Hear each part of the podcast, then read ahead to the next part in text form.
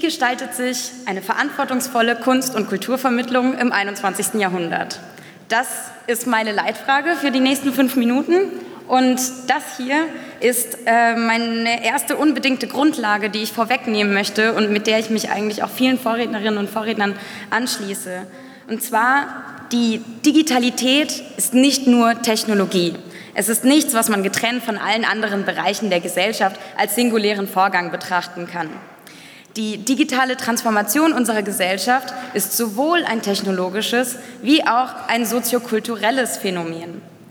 Das bedeutet, dass wir im Hinblick auf eine verantwortungsvolle Kunst- und Kulturvermittlung immer auch nachvollziehen müssen, welche neuen sozialen Praktiken sich durchsetzen, insbesondere im Hinblick auf Kommunikation, gemeinschaftlichen Umgang und dem Austausch von Wissen. Wir leben heute in einer partizipativen Kultur, die sich hauptsächlich in Netzwerken organisiert. Wissen wird heute ganz anders produziert, erworben und geteilt. Daraus ergibt sich eine Vielzahl neuer Herausforderungen für Kulturinstitutionen als Orte einer freien und offenen Gesellschaft. Herr Weibel hat hierzu schon den wunderbaren Satz gesagt, das Museum soll von einer Sammlung von Objekten zu einer Versammlung von Menschen werden. Insbesondere im Kontext einer Krise der repräsentativen Demokratie, einer populistischen Radikalisierung der öffentlichen Debatte und einem Zerfleddern von dem, was wir als Wahrheit anerkennen, müssen Kulturinstitutionen sich als Räume des gemeinsamen Erfahrens, Lernens und Denkens behaupten. Und in diesem Kontext kommt der Kunst- und Kulturvermittlung eine zentrale und dringliche Rolle zu.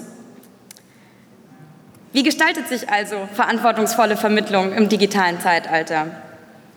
Sie gestaltet sich partizipativ. Das heißt, man arbeitet ergebnisoffen.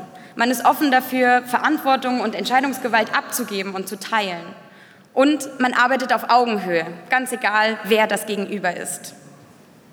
Sie gestaltet sich vernetzt. Und das heißt nicht nur, dass man in Kollaboration und in Kooperation arbeitet, sondern auch, dass man anerkennt, dass es verschiedene Formen von Wissen gibt, dass man selbst nicht immer der Experte oder die Expertin ist. Vielmehr vernetzt man sich mit den Experten und Expertinnen. Und das kann dann alles sein, vom Hackerkollektiv über pensionierte Gärtnerinnen und Gärtner bis hin zu Jugendlichen, von denen man dazulernt.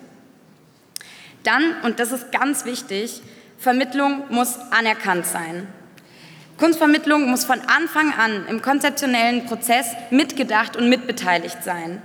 Und da darf ich Janine Burger, die Leiterin der ZKM Museumskommunikation, zitieren, wenn sie sagt, KunstvermittlerInnen und KuratorInnen, vereinigt euch.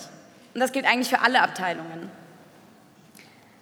Anerkannt bedeutet aber auch, dass Gelder von Anfang an anders eingeplant werden müssen, dass Förderungen anders ausgerichtet sein müssen und dass Honorare anders gestuft werden müssen.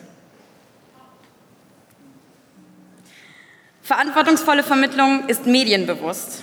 Vermittlung muss von einem umfassenden Medienbewusstsein schöpfen, welches von kritischer Reflexion über technologische Expertise bis hin zu einem auch künstlerischen Verständnis von Technologien reicht. Und sie ist transmedial. Und damit meine ich nicht nur, dass verschiedene Medien zum Einsatz kommen, sondern auch, dass man digitale und analoge Medien zusammendenkt und verschränkt.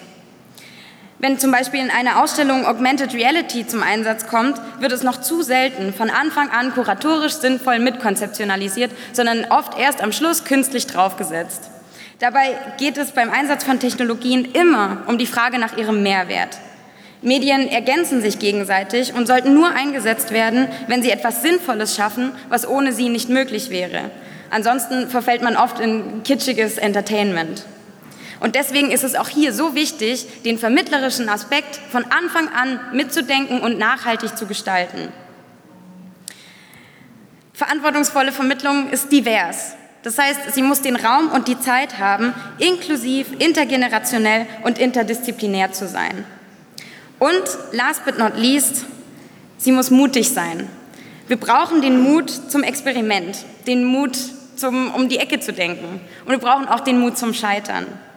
Wir brauchen Mut, um die Möglichkeiten von Medien weiterzudenken, um über ihren reinen Effekt hinauszugehen. Und wir brauchen den Mut dazu, dazu zu lernen, um unsere eigene Arbeit und Position immer wieder umzudenken und kritisch zu hinterfragen. Und ich habe noch zwölf Minuten Zeit. Danke. Äh, Sekunden. Aus.